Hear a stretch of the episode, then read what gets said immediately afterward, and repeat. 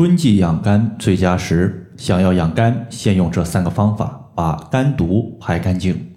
大家好，欢迎收听艾灸治病一百零八招，我是冯明宇。今天的话教大家怎么样排肝毒。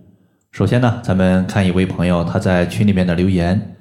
这位朋友他说：“冯明宇老师，我老公的肝不太好，虽然还没有出现肝硬化的问题，但是已经有了一些类似的倾向。”都说春季是养肝的最佳季节，那么如何在春天更好、更有效的养肝呢？养肝的方法呢，可以说是千千万。今天呢，我们从另外一个角度和大家聊一聊养肝。这个角度呢，就是排肝毒。为什么要排毒呢？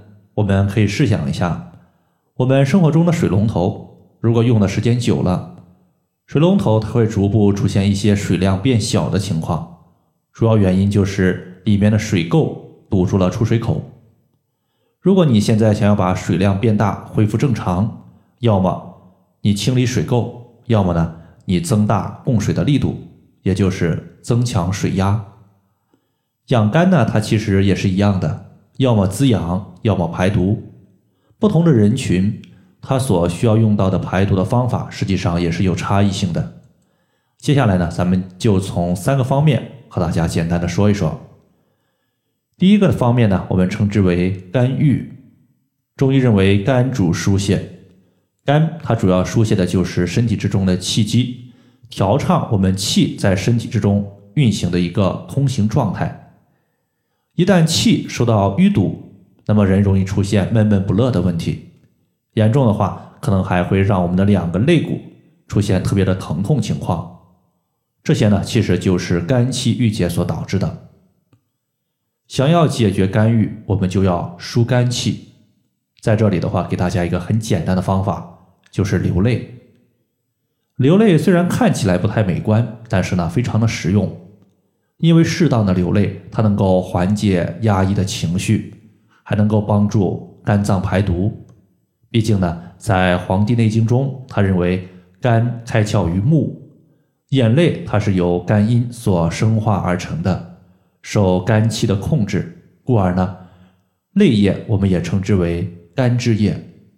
那么泪液、汗液、尿液，它都属于是人体的一个排泄的液体，里边呢，它都有适当的一些对于身体有害的生化毒素，所以适当的流泪，它可以排肝毒。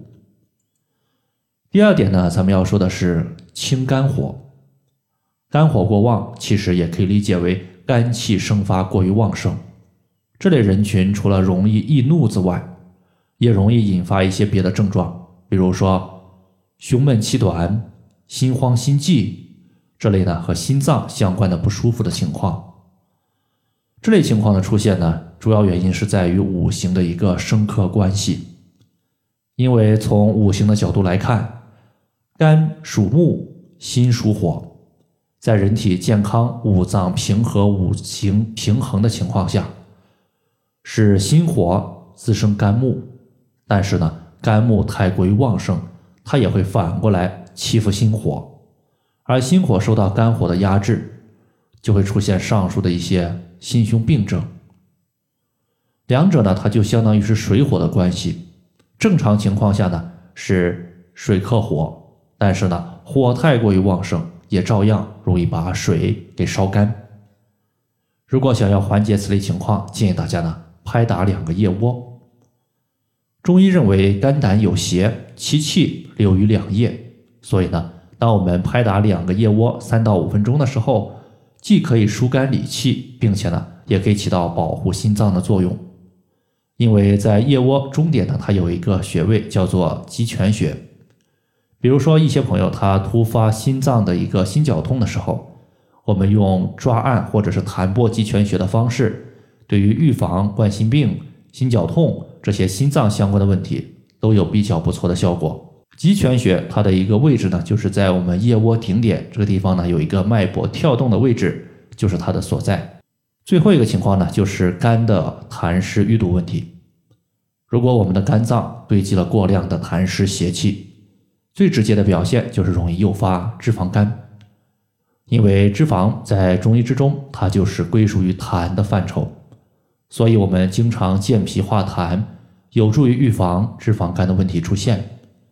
如果大家想要化解痰湿，在这里呢，可以多艾灸丰隆穴。丰隆穴呢，它是在我们外踝尖上八寸，距离胫骨前缘两横指的地方，正好呢是我们肌肉丰满丰隆的地方，故而呢叫做丰隆穴。好了，以上就是我们今天养肝的一个三个排肝毒的方法，就和大家简单的分享这么多。